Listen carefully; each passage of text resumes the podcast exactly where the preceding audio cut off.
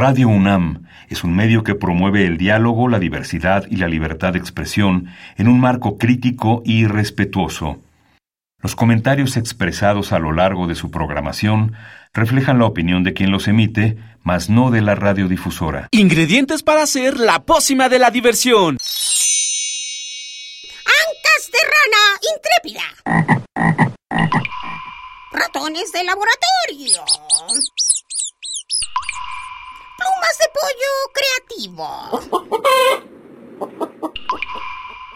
Mm, medio litro de carcajadas. Y listo. Revolvemos todo y decimos... ¡Hocus Pocus!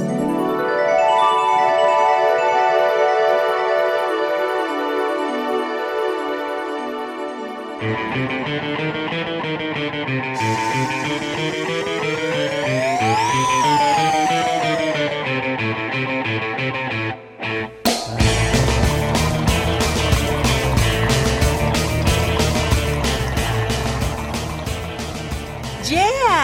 Bienvenidos queridos Joco, escuchas a un sábado más de Hocus Pocus. Estamos muy contentos que nos encontremos en este espacio para las niñas y los niños.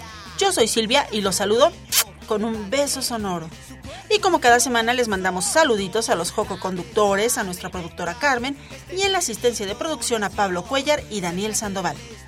Y no puede faltar un saludo cariñoso para Santi y Alex, que los queremos muchísimo.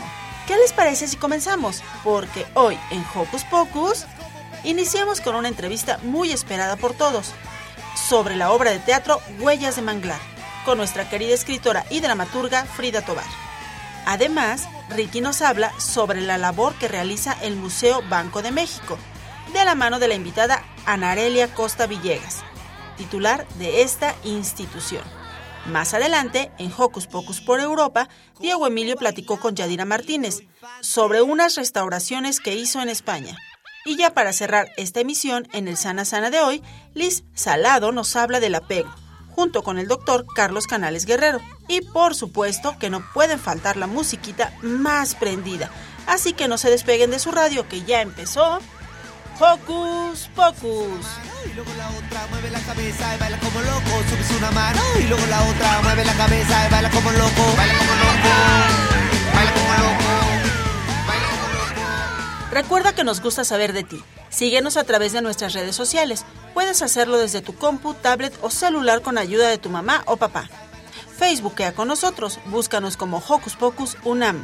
Regálanos un like, comenta nuestras publicaciones y mándanos tus sugerencias musicales. Pero si lo tuyo son las frases cortas, búscanos en Twitter como arroba Hocus Pocus-unam. Síguenos y pícale al corazoncito sin romper la pantalla. Y para iniciar muy prendidos este día, escuchemos Super Niño de la Botarga. Esta es la historia de Aldo, el niño de los superpoderes. Superpoderes que descubrió por un accidente. Un día. El día que su mamá le puso un traje. Un traje que no le daba superpoderes.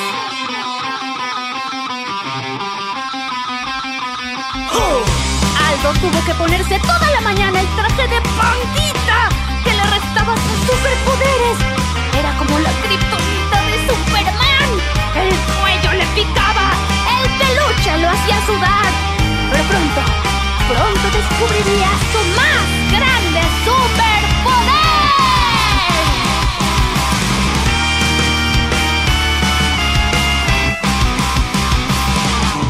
En la escuela ya se organiza un festival.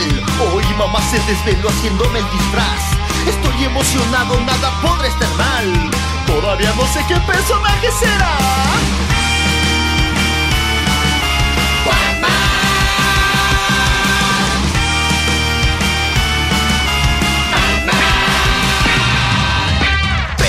Ahora sí que se equivocó. Espérame tantito, porfa, no te aceleres. Ese osito panda no lo esperaba yo. Soy un super niño, tengo superpoderes. Poder de super brincar.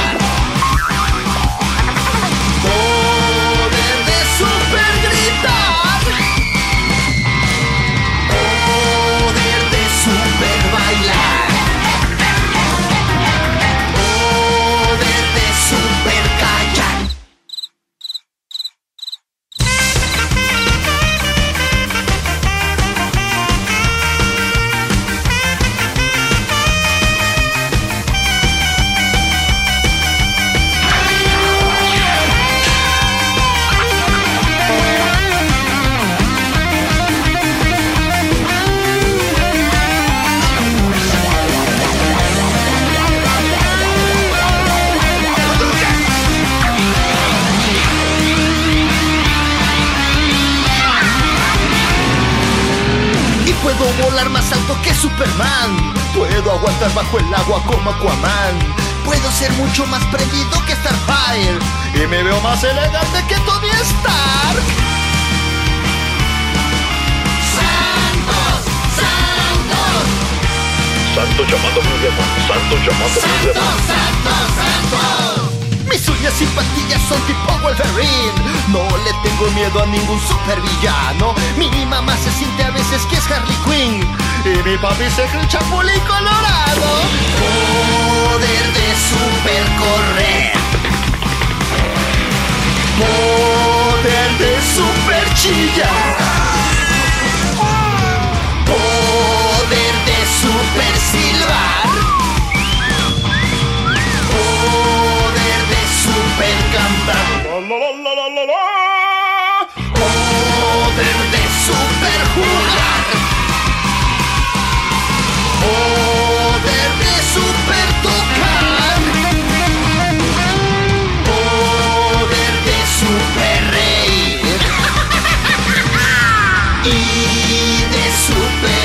Aplaudir. Poder de super comer.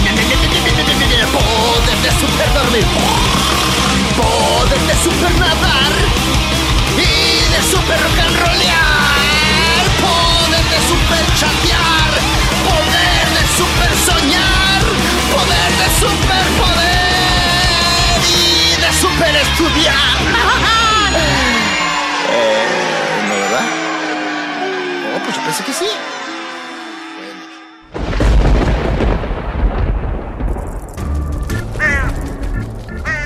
Chispas, radios y centellas. Estás en Hocus Pocus. Huellas de Manglar es un espectáculo lúdico que cuenta la aventura de los manglares, una familia de tortugas que vive en la península de Yucatán. Conozcamos más de esta obra y su creadora en la siguiente entrevista.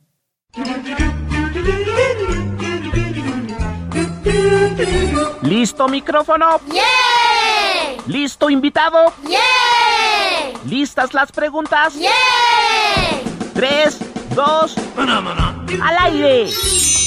Ahora va la entrevista.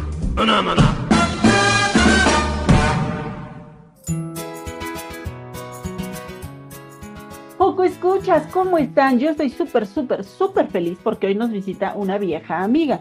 Y no es porque sea muy grande, más bien es porque es una gran amiga de hace tiempo, no solo mía, sino también de Hocus Pocus. Hoy está con nosotros Frida Tobar, nuestra gran y talentosa Frida Tobar. Bienvenida, Frida. Hola, hola, sí, Lola Joco, escuchas. Espero que estén muy bien y es un honor volver a estar aquí con todos ustedes. Hoy Frida viene a platicarnos sobre un proyecto que pues ella comenzó, que ella ideó, que ella creó y que ella ha sido como la parte del motor de todo este proyecto que se llama Huellas en el Manglar. Free, cuéntanos por favor cómo empezó esta historia, cómo empezó tu idea de crear esta puesta en escena y después vamos platicando de qué se trata, con qué personajes es, de todas las peculiaridades que tiene Huellas en el Manglar. Ok, va, pues espero que estén listos. Voy a intentar resumir toda esta historia porque ha sido una aventura larguísima de más de cinco años, la creación de, de esta obra. Eh, todo empezó en un salón de, de teatro para niños con la maestra Nadia González. Ella nos pedía que nosotros pensáramos en una nota del periódico que nos interesara y escribiéramos una idea que tuviéramos para montar una obra sobre ese tema. Entonces nosotros vimos la nota de la migración, vimos notas sobre manglares, ahí más o menos se iba construyendo la idea de huellas del manglar, pero nos faltaban los personajes. Entonces yo que soy la más fan de las tortugas y que tengo muchas tortugas y que desde, desde que era chiquita igual, muy chiquita como ustedes, yo este, tenía tortugas, todavía las tengo, entonces yo dije, ellas tienen que ser personajes en esta obra. Primero eran elefantes, no funcionó, luego cocodrilos, no tampoco funcionó, y después decidimos, no, pues las tortugas estuvieron ahí en nuestras narices todo el tiempo, entonces vamos a escribir una obra sobre tortugas. Así como ustedes podrían escribir una obra sobre sus mascotas, yo dije voy a escribir una sobre mis tortugas. Entonces ahí fuimos em, pues conjugando la idea de pues las tortugas que migran con la migración que habíamos visto en estas notas en el periódico y la importancia de los manglares, porque no es un ecosistema muy conocido, pero los manglares nos ayudan a que, por ejemplo, los eh, terremotos, los eh, huracanes, etcétera, puedan quedarse ahí estancados en el lodo un poco de rato y eso hace que no se afecten las poblaciones que están cerca. Entonces había muchos temas que nos interesaban y eh, pues las tortugas eran el personaje principal y de ahí decidimos que esta era la historia de una familia de tortugas que tenía que migrar de un manglar a otro.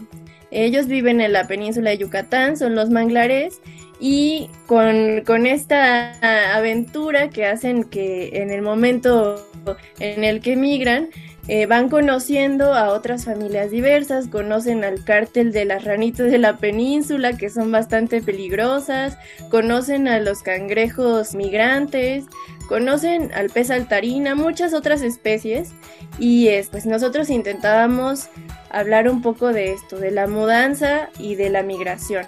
Cuéntanos cuál es la peculiaridad de huellas en el manglar, porque bueno, ya nos dijiste que hablas de que trata de una familia, de una familia que tiene que emigrar y que tiene que darse cuenta de que hay otra interacción diferente a lo que ellos, a lo que ellos solo habían pensado que existía y de que tiene un mensaje bien bonito al final, ¿no? Que, que la familia, pues lo importante es que esté junta y que van a seguir siendo familia en donde estén. Pero cualquiera que escuche huellas en el manglar y tortugas se imaginará personas vestidas de tortuga, se imaginará a unas tortugas gigantes reales en el escenario.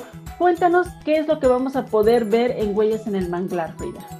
Ay, lo mejor sería poder tener tortugas reales gigantes en el escenario, de verdad, sería un sueño eso, pero no creo que les encantaría las tortugas. Entonces, la peculiaridad que hay en esta obra pues son varias. La primera es que todas las que formamos la, la compañía, que somos en el 99% mujeres, todas somos realizadoras y entonces todas generamos los títeres, los pintamos, los pegamos y todos estos títeres forman más de 52 títeres en escena. Entonces, a lo mejor no hay tortugas reales, pero hay más de 52 títeres de distintas técnicas. Por ejemplo, uno de una familia de cangrejos está hecha con las manos, ¿no? Tú, si juntas tus dos pulgares, a lo mejor puedes hacer una mariposa, pero también pueden ser un cangrejo, ¿no?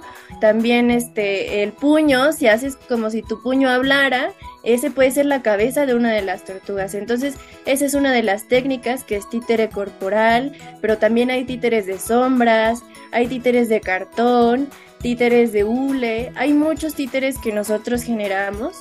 Y la otra peculiaridad que yo creo es la más interesante o la que a mí me, me, me, interesa más y que hemos visto a lo largo de estos años, que es también la que más les gusta a los niños, es que no es una obra normal en la que tú puedas estar en el público y estés totalmente como espectador de lo que está sucediendo en el escenario, sino que tú puedes moverte con la obra, porque como nosotros queríamos hablar de migración y la migración es moverse, es movimiento de, un, de una geografía a otra, nosotras queríamos hacer que el público también se moviera, pero no se preocupen sin, sin obligarles a participar, porque yo a veces sé que eso es un poco, un poco feo, pero eh, es una participación suave, es una participación leve en la que en cada transición, por ejemplo, hay abanicos que forman una medusa o hay pelotas que el público puede jugar con ellas,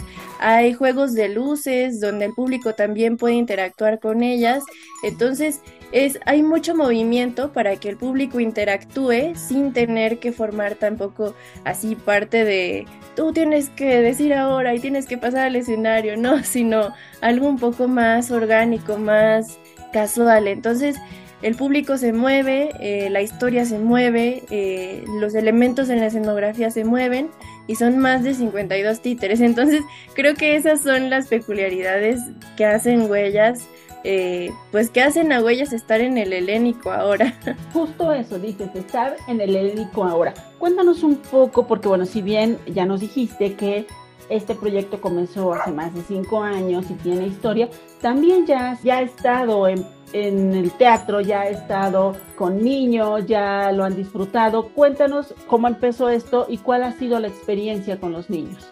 Sí, este, pues ha sido una gran aventura, como les, les he comentado, de varios años y ha sido muy interesante porque nosotras generamos un lobby interactivo que es como un espacio con crayolas, con plumones al principio de la obra, donde les preguntamos, ¿ustedes qué creen que es la migración?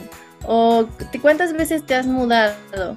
Y todos esos elementos además de que usamos corcholatas y cosas reciclables porque pues está bien estamos hablando de tortugas y un maglar no vamos a poner tanto plástico este en ese lobby interactivo pues lo que sucede es que los niños responden lo que, lo que les pareció la obra o qué personaje les gustó o incluso nosotras nos quedamos con una idea de si entendieron ellos qué es la migración o si entendieron eh, cuál es la diferencia entre migrar y mudarse y la mayoría, la mayoría nos dan ideas que nosotras no habíamos pensado ni siquiera. O sea, ustedes si hay entre nuestros coco escuchas niños que ya fueron a ver huellas, nos han iluminado con sus respuestas, porque sí, o sea, muchos nos han dicho igual que la migración es lo mismo que la mudanza, o nos han dicho que cuando se mudan sienten como que dejan a toda su familia lejos, aunque su familia vaya con ustedes. Nos han dicho muchísimas cosas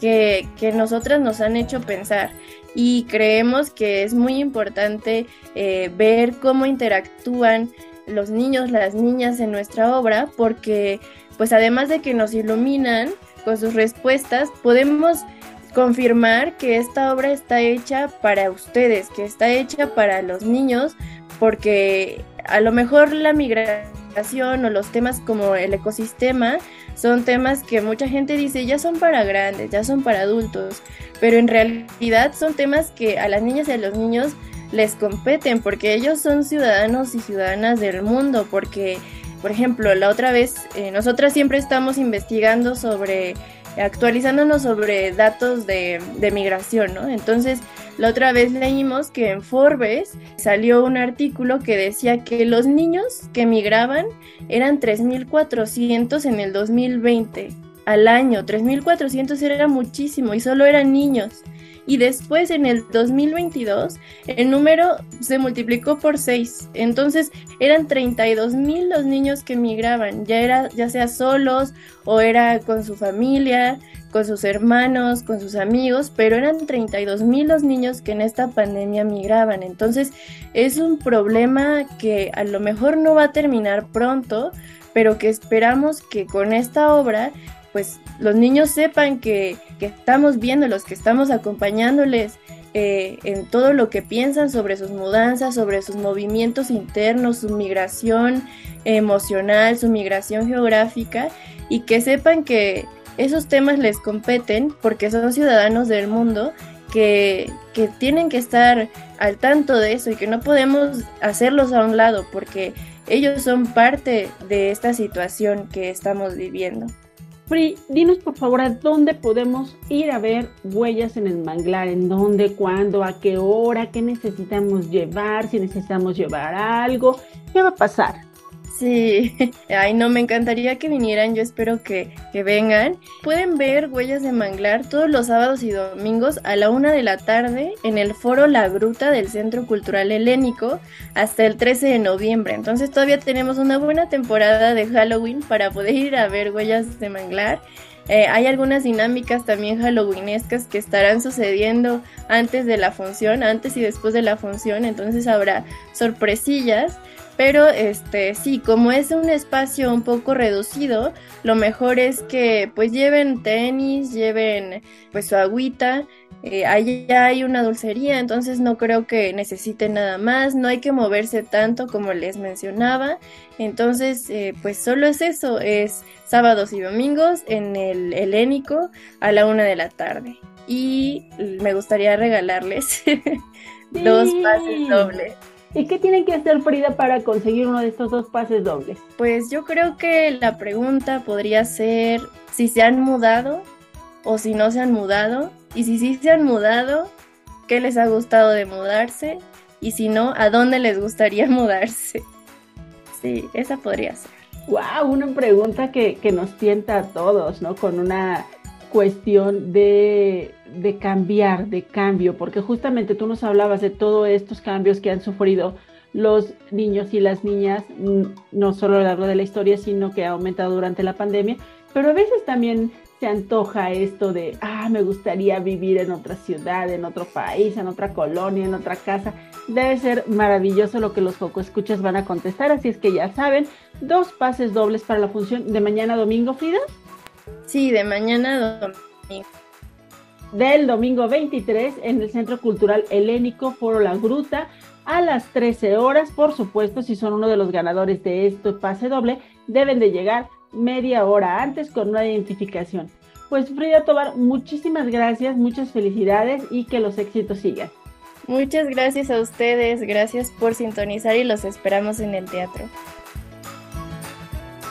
Backpack turtle, talking about backpack turtle, yeah, backpack turtle, keeping on the trip, keeping on the trip. yeah, backpack turtle, talking about backpack turtle, yeah, backpack turtle, keeping on the trip, keeping on the trip, yeah. Conocer el bosque. Quedó con unos amigos y compartieron el coche. Yeah. La tortuguita se fue, se fue a conocer la selva. Tuvo que ir caminando, pues es zona de reserva.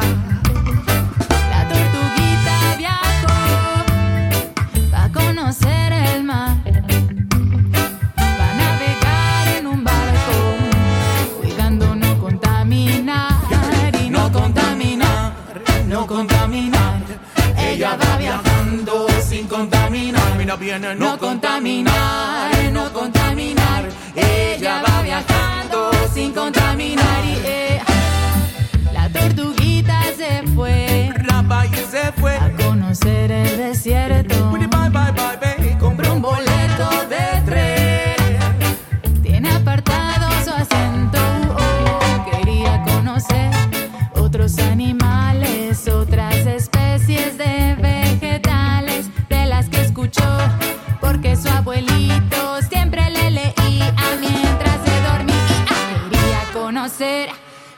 se divierten? otros organismos tan diferentes de que se alimentan, que piensan, que sienten, cómo se adaptaron a su medio ambiente. Backpack turtle, talking about backpack turtle.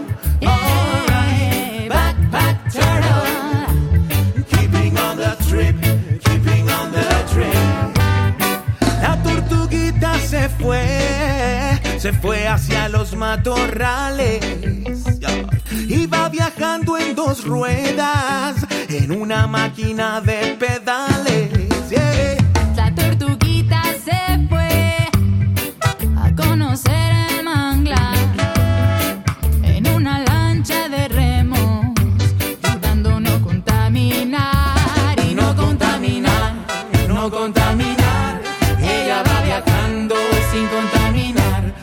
contaminar, no contaminar. Ella va viajando sin contaminar. Y escucha bien, quiere volver a viajar. Eso es lo que más ansía. Antes tiene que ahorrar, recuperar energía. Quiere volver a acampar de la montaña a la cima. Y no se note nadar.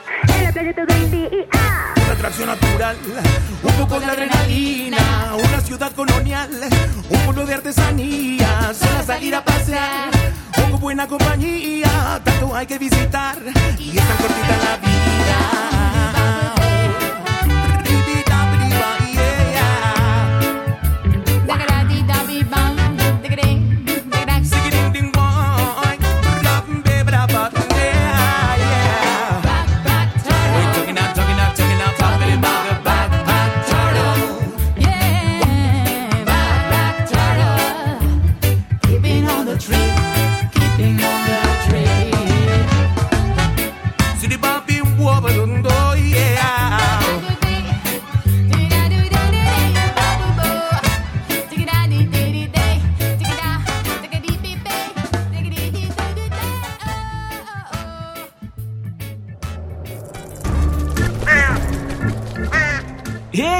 Te gusta navegar por las redes sociales, síguenos en Facebook y danos un like.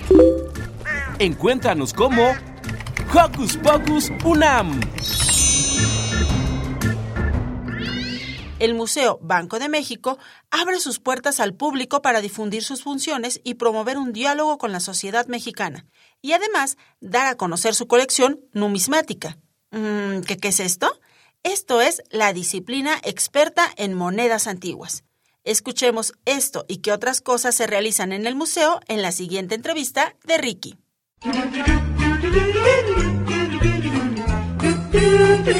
¿Listo micrófono? ¿Listo invitado? ¿Listas las preguntas? Tres, dos, al aire. Ahora va la entrevista.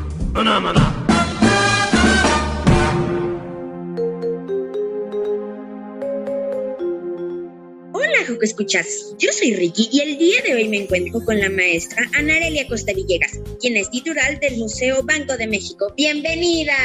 Muchas gracias, Ricky. Es un placer estar aquí contigo y con todas las personas que nos están escuchando. Muchas gracias a usted por estar aquí. Primero que nada, ¿qué es el Banco de México? Banco de México es nuestro banco central. Es la institución de nuestro país que se encarga pues, de vigilar el valor de nuestro dinero. Esto es pues que cada peso, cada billete, cada moneda que tenemos pues nos la acepten por el valor que dice. Si tú pagas con una moneda de 5 pesos, que la persona de la tiendita te lo reciba como los 5 pesos y puedas llevar a cabo tus transacciones.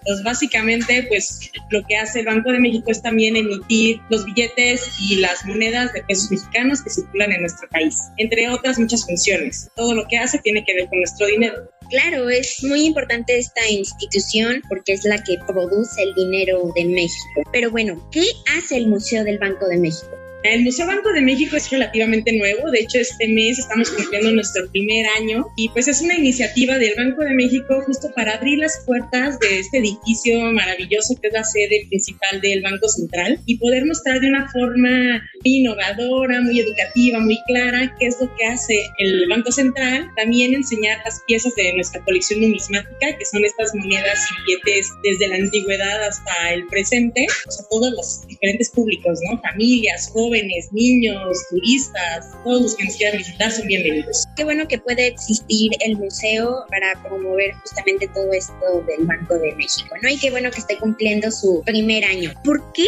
son tan importantes estos organismos? El Banco Central eh, lleva ya desde 1925, es una institución de estos, cuando se empieza a formar el México moderno después de la revolución, pues tienen distintas instituciones que le dan forma al Estado mexicano moderno. Y una de ellas, pues tener un banco único de emisión. Imagínate que antes de que existiera el Banco Central, pues había muchísimos bancos privados que emitían sus propios billetes, había una gran variedad, ¿no? Cada estado tenía pues uno o varios bancos, pues los billetes eran distintos. Durante la revolución las distintas facciones pues también empezaron a hacer sus propias monedas de manufacturas muy distintas y calidades muy distintas. Entonces podemos decir que hacia principios del siglo XX había una gran variedad de billetes y monedas, pues era un desastre monetario, como les decimos. Entonces por primera vez en toda su historia como México independiente, en la Constitución de 1917, que es nuestra Constitución pues, la que nos rige actualmente, se establece la necesidad de contar con un emisor único para todo el país, que nos diera un poco esta uniformidad como nación tener los mismos billetes y monedas con los que todos recibamos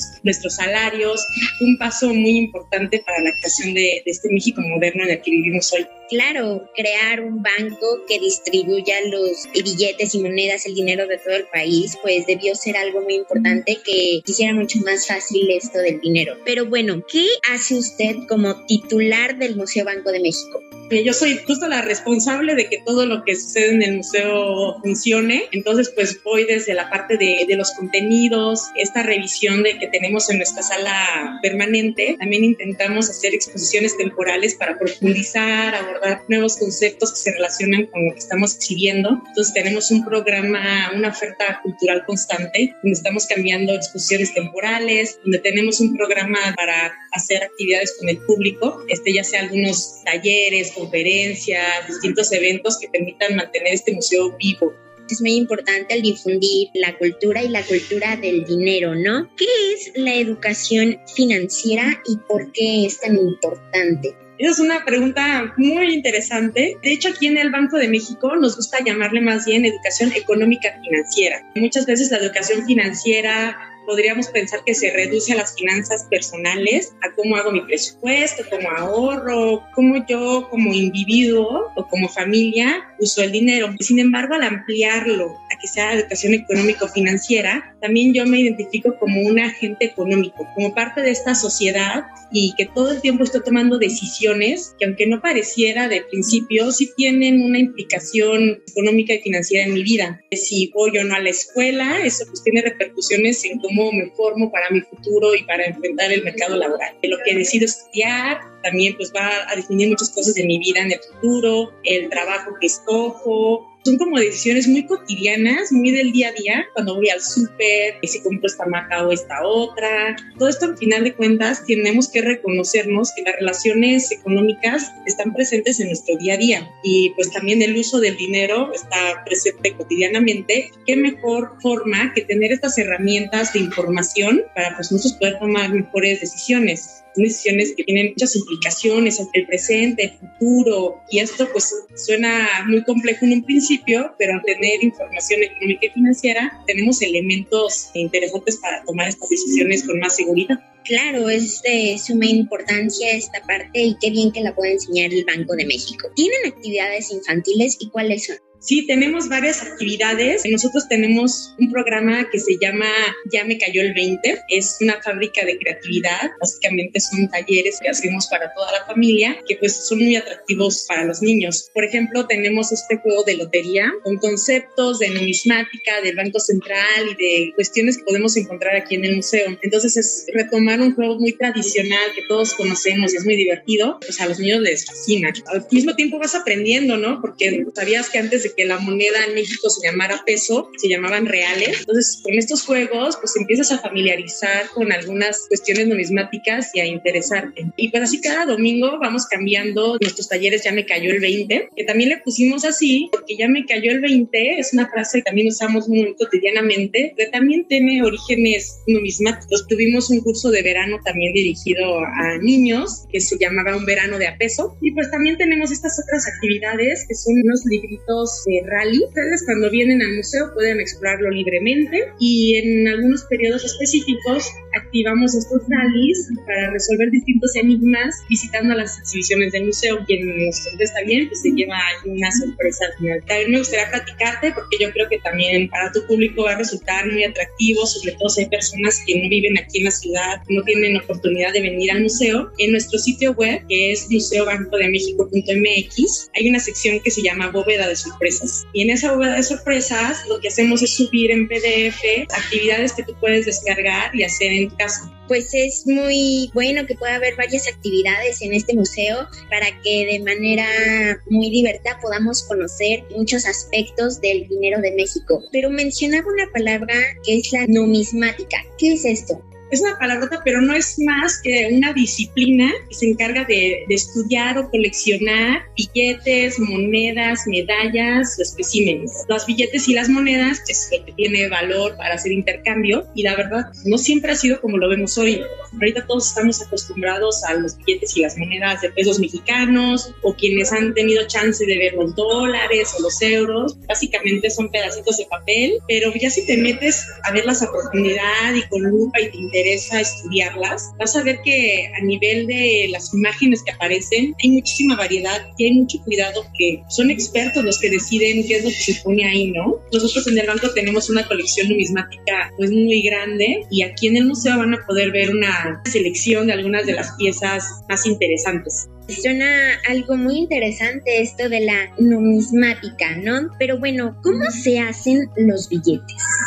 Para hacer un billete tú necesitas una materia prima. Podemos pensar que las fábricas de billetes son unas imprentas muy sofisticadas. Entonces tu materia prima es papel y tintas y los herramientales y la maquinaria para hacerlo. El papel es un papel seguridad. Se fabrica por proveedores muy especializados que solamente le venden a bancos centrales del mundo. Se manda a fabricar este papel que ya trae algunos elementos para identificarlos como billetes. Y las tintas también son tintas de seguridad. También trae ciertas características de, de magnetismo, de fluorescencia, también tienen distintos niveles. Lo primero que hacen es conseguir la materia prima con el diseño previamente acordado y luego ya esto pasa por todo un proceso de imprenta. En la imprenta pues meten las hojas de papel y se van imprimiendo por partes. Primero se imprimen los fondos de los billetes, si los vemos con lupa vamos a ver que son como puras rayitas así chiquitas, no son como plastas de color. Luego se imprimen los elementos que podemos sentir con las yemas de los dedos, le que es como un grabado. Y después hay una impresión de los elementos que son como los que cuando mueves cambian de color, esa es una impresión de serigrafía. Luego va un barniz para protegerlos y que puedan durar más en circulación. La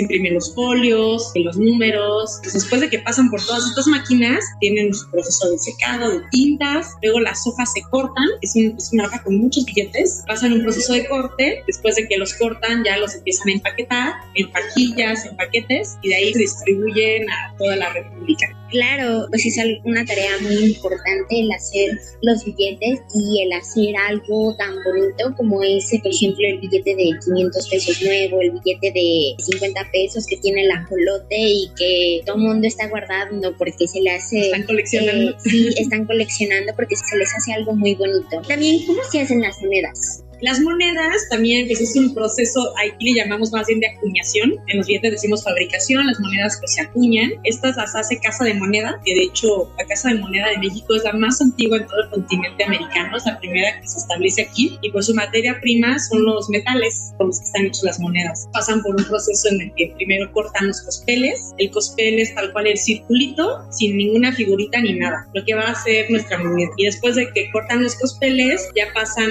a la acuñación con una herramental que se llaman troqueles. Es como si fuera un sello muy fuerte y pues con presión ya sale la figurita.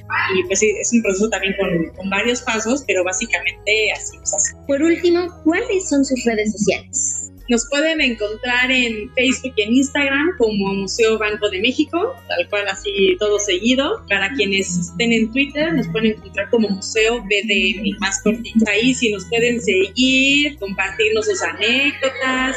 Estamos continuamente generando pues, contenido, también explorando más nuestra colección, platicándoles qué tenemos aquí. Ahí es donde se pueden enterar de todos los eventos de los talleres ya Me Cayó el 20, sesiones de, de transmisión en vivo, ahí en redes sociales es donde se enteran de todo. Pues síganlos para que se puedan enterar de todo lo que tiene el Banco de México para ofrecerles. Muchísimas gracias por acompañarnos en esta entrevista, por estar aquí el día de hoy. Ella es la maestra Anarelia Costa Villegas, titular del Museo Banco de México. Yo soy Ricky y juntos nos despedimos. Adiós. Somos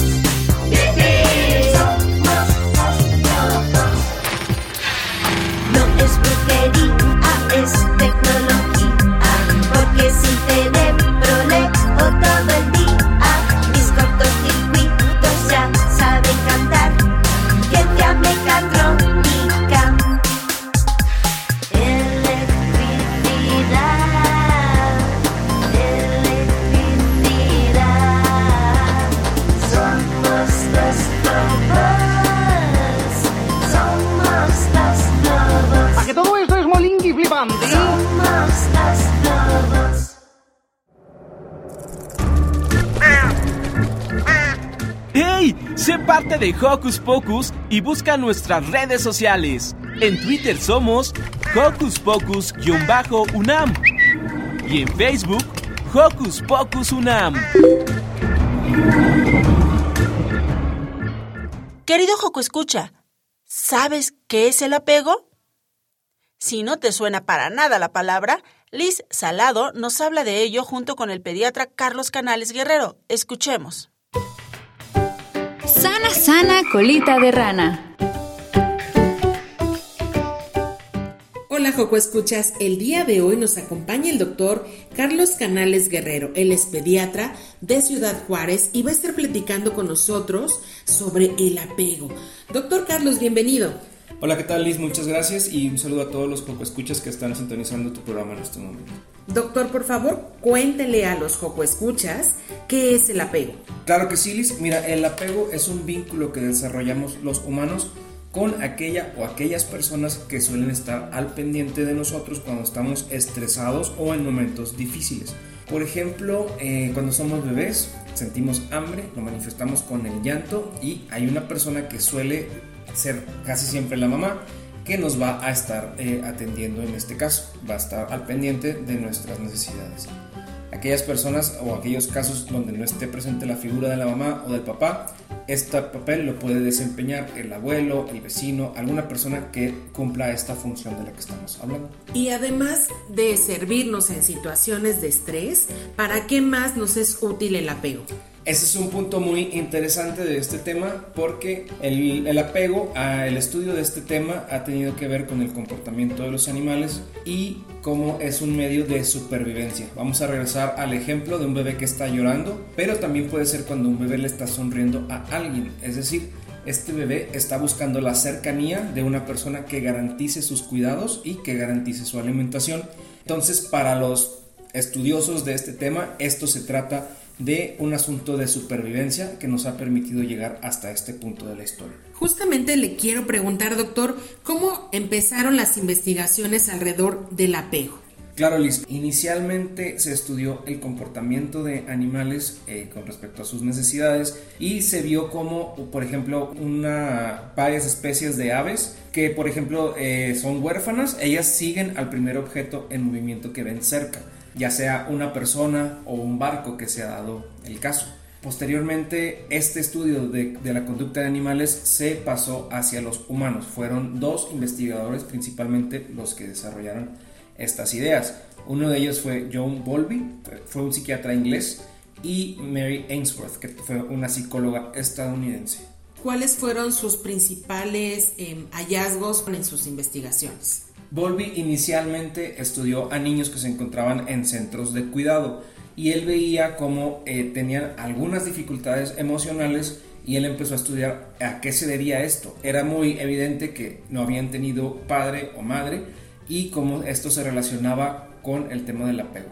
Y por su parte, Mary Ainsworth fue la que se encargó de hacer una clasificación de los tipos de apego o los estilos de apego que hay que son el seguro, que es el que estamos esperando que se desarrolle entre las mamás y los niños, o entre el cuidador principal y los niños, el inseguro, que se divide a su vez en dos, el de tipo evitativo y el de tipo ambivalente.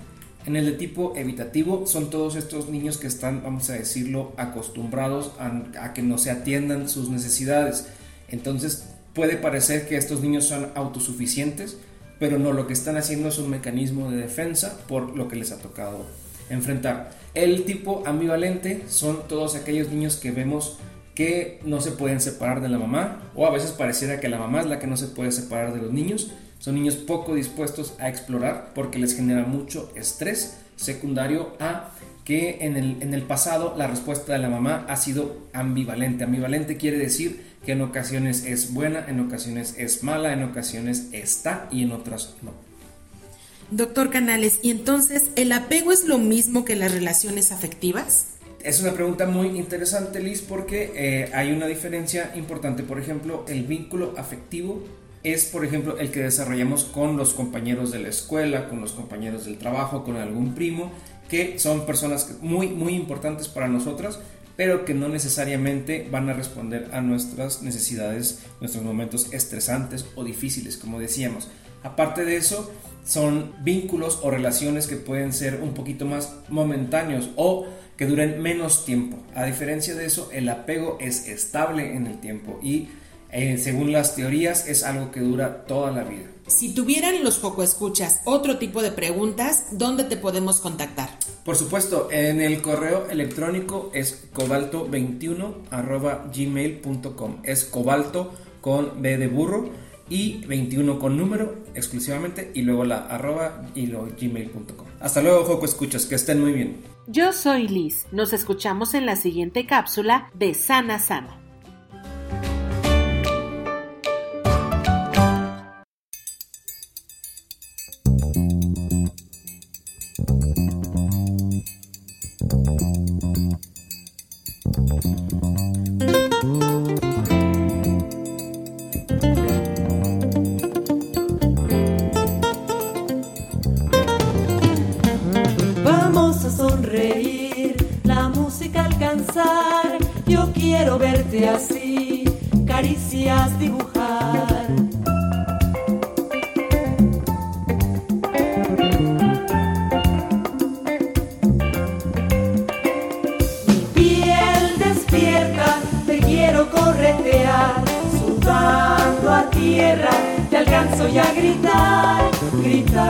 Te quiero, sigue inventando sueños, me das la fuerza, enséñame a cantar.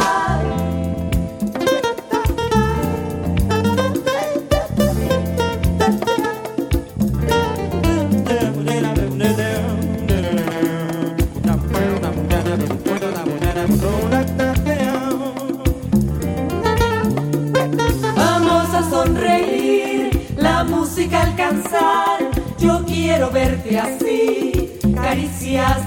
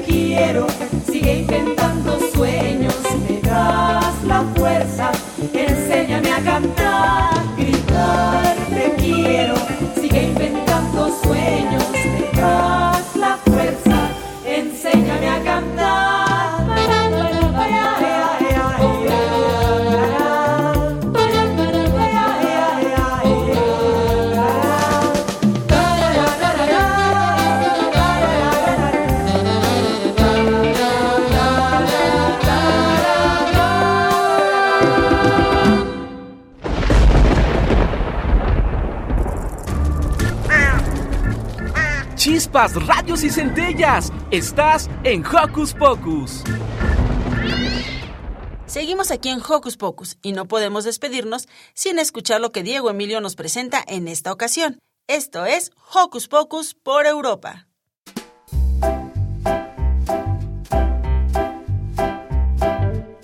Buenos días amigos, bienvenidos a Hocus Pocus por Europa. Esta vez platicaremos con nuestra amiga Yadira Martínez. Nuestra invitada es diseñadora de la comunicación gráfica e ilustradora. Entre sus logros se encuentra el primer lugar en el vigésimo sexto catálogo de ilustraciones de publicaciones infantiles y juveniles 2016. También ha participado en los Mexicráneos 2017, 2018 y 2021. Ha presentado su trabajo en México, España, Japón, Estados Unidos, Ecuador, Colombia y Argentina. Yadira, bienvenida. ¿Nos puedes platicar un poco sobre las piezas monumentales que restauraste en España? Hola Diego Emilio, claro que sí. Resulta que además de ser ilustradora profesional, he trabajado muchos años con fibra de vidrio, pasta y materiales similares en superficies tridimensionales, lo cual tiene que ver con la ilustración expandida, que es algo que me interesa mucho. Así que por mi experiencia en manejo de diferentes técnicas, me invitaron a apoyar en un trabajo de restauración, o mejor dicho, de intervención con fines estéticos y de conservación de casi 20 piezas, cada una de aproximadamente 2 metros de altura, elaboradas en fibra de vidrio e intervenidas por varios artistas mexicanos, como Atentamente una Pesa, Lao Gabrieli o Isaskun, y que fueron parte de un proyecto que inició en México pensando en dar a conocer la cultura mexicana, en particular la tradición del Día de Muertos, más allá de las fronteras de nuestro país. Estas piezas, de las que les platico, luego de viajar de México a Francia, fueron llevadas a España, así que de tanto trasladarse, necesitaban ser revisadas por un equipo de especialistas. Nosotros nos encargamos de prepararlas para sus siguientes exposiciones en las principales calles, avenidas y parques de España, como fue el pasado Vive Latino en España, el Parque de Retiro de Madrid y recientemente en Zaragoza. ¡Qué interesante! Veo que tus actividades profesionales son muy dinámicas. Y hablando de Día de Muertos, ¿qué manifestaciones culturales de México se conocen en España? La cultura mexicana es muy conocida en España. Además, tenemos mucho en común, así que gran parte de nuestra cultura, en realidad, va de la mano con la de ellos. De las veces que he ido, la impresión que me queda es que se nos ve más como una única cultura, con muchos matices o expresiones diversas, que como varias culturas que puedan reconocerse por separado. En particular, hay una atracción por aquello que entra en lo folclórico, como las artesanías, la danza o el Día de Muertos. ¡Wow! Ya veo, en España conocen las tradiciones mexicanas más populares de nuestro país, sobre todo si tomamos en cuenta el vínculo histórico-cultural que une a nuestros países. Yadira, cuéntanos sobre algunos de los lugares que pudiste conocer en España. Este año tuve la suerte de ser parte de un grupo conformado por amigos españoles y colegas mexicanos a quienes mando un saludo. Recorrimos desde Madrid hasta la costa de Ribadesella, de frente al Océano Atlántico, para luego ir bajando hasta el Mediterráneo por Barcelona. Pasamos por zonas como Santillana del Mar, famosa por las cuevas de Altamira, donde se conservan expresiones de arte rupestre de las más estudiadas del mundo. Ahí tuvimos la oportunidad de caminar por sus calles empedradas de arquitectura medieval,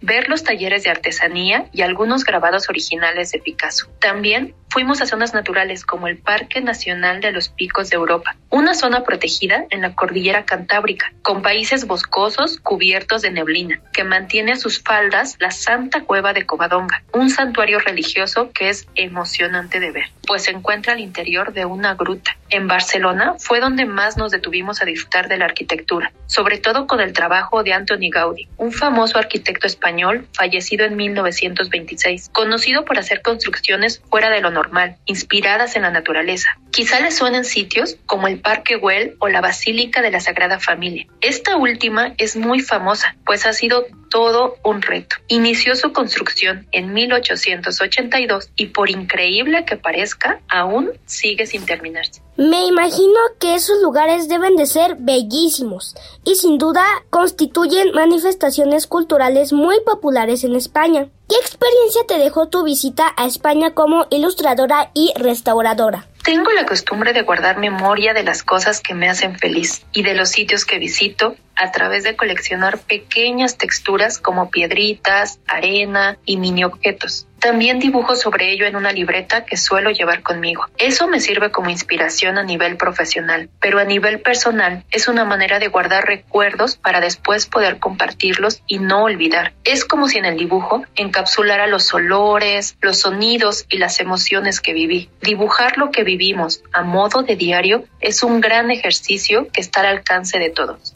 Curioso. Conservar la memoria por medio del dibujo suena muy interesante. Seguramente has de tener un diario enorme o muchos diarios llenos de muchos dibujos. Yadira, muchas gracias por tu tiempo. Por último, ¿podrías enviar un saludo para Hocus Pocus? Diego Emilio, ha sido un gusto compartir contigo y con tu audiencia. Le envío un saludo con mucho cariño a cada persona que nos escucha y a cada persona que hace posible Hocus Pocus. Con mucho gusto, Yadira. Para Hocus Pocus, Diego Emilio. Hasta pronto, amigos.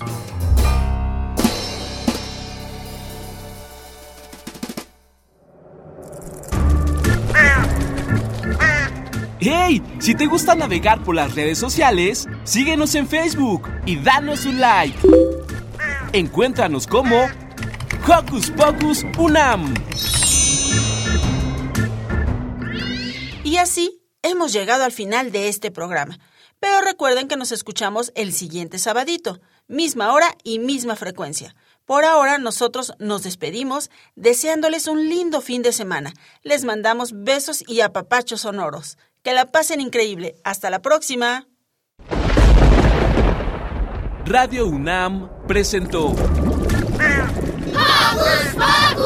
el espacio donde las niñas y los niños usan la magia de su imaginación.